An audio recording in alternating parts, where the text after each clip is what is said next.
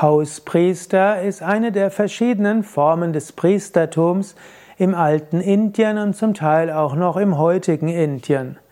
Es gibt im Sanskrit verschiedene Übersetzungen von Priester. Ein Priester kann ein Pujari sein, jemand, der Rituale ausführt. Ein Priester kann ein Hotri sein, jemand, der Feuerrituale ausführt. Ein Priester kann ein Udgata sein, jemand, der vor allem die Veden rezitiert. Es gibt Tempelpriester, die eben insbesondere in einem Tempel sind. Und dann gibt es auch die Hauspriester. Gerade reichere Familien hatten selbst auch einen Hauspriester. Also jemand, der im Haus jeden Morgen und jeden Abend, vielleicht sogar dreimal am Tag ein Ritual macht.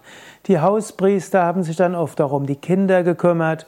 Der Hauspriester war auch zuständig, um irgendwo seinen Segen zu geben, wenn die Kinder geheiratet haben. Die Hauspriester waren auch da, um Mantras zu sprechen gegen Krankheiten und so weiter. Hauspriester wurden konsultiert bei jeder wichtigen Entscheidung. Und ich selbst habe mal so einen Hauspriester gesehen, und zwar in München. Das war 1981 oder 82, ich habe in meinem Yoga-Zentrum gelebt. Und wir haben dort Yoga-Hosen bezogen von einem indischen Kaufmann. Und der hat uns mal zu sich eingeladen. Und da war dann interessant, er hatte dort so einen Hauspriester dort gehabt, der war ein Swami, also ein Mönch, und er hat dort im Haus gelebt. Der Swami hat jeden Morgen und Abend Rituale gemacht, er hat viel meditiert und er hat sich auch um die zwei Kinder gekümmert, die auch da waren. Und äh, er war einfach eine angenehme Präsenz und hat dafür gesorgt, dass die Schwingung in diesem Haus dieses reichen Kaufmanns irgendwie schön und gut war. Ein interessantes Konzept. Hauspriester ist eine der verschiedenen Aufgaben des Purohita. Bei Yoga Vidya nennen wir ja unsere Priester auch Purohita. Purohita hört sich auch an wie Priester und vermutlich sind sie vom, vom der Herkunft her verwandt. Der Purohita kann der Hauspriester sein, er kann der Familienpriester sein und er kann der Ashrampriester sein. Der Purohita ist zunächst einmal der, der im Ashram lebt und im Ashram die Rituale macht.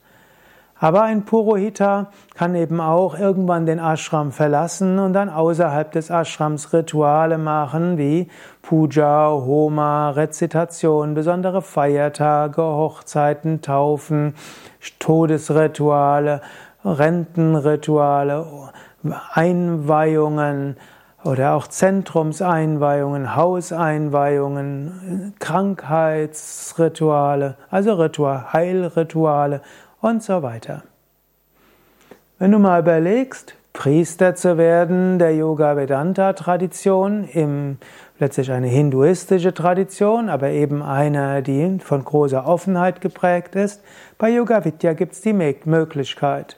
Diese Ausbildung musst du letztlich rechnen, dauert vier bis fünf Jahre, mindestens drei Jahre, aber realistischer vier bis fünf Jahre. Dazu gehört, dass du Vollzeit im Ashram lebst, dass du jeden Tag am Satsang teilnimmst, Yogastunden mitmachst, dass du Pujas und Homas mitmachst, später dabei assistierst, dass du dann auch bei Kasualien, Lebensabschnittsritualen dabei bist. Du lernst dann, wie die Rituale gehen, du lernst, wie Sanskrit rezitiert wird, du lernst die großartigen Rezitationen und natürlich, du machst auch Ausbildungen wie die Yogalehrerausbildung, indische Rituale-Ausbildung, Meditationskursleiter-Ausbildung, Meditationslehrerausbildung und so weiter. Und so nach drei bis fünf Jahren bist du dann Purohita und damit Priester der Yoga-Vedanta-Tradition. Alle Infos auf yoga-vidya.de. Da suche nach Purohita, P-U-R-O-H-I-T-A und dort findest du die Infos dazu.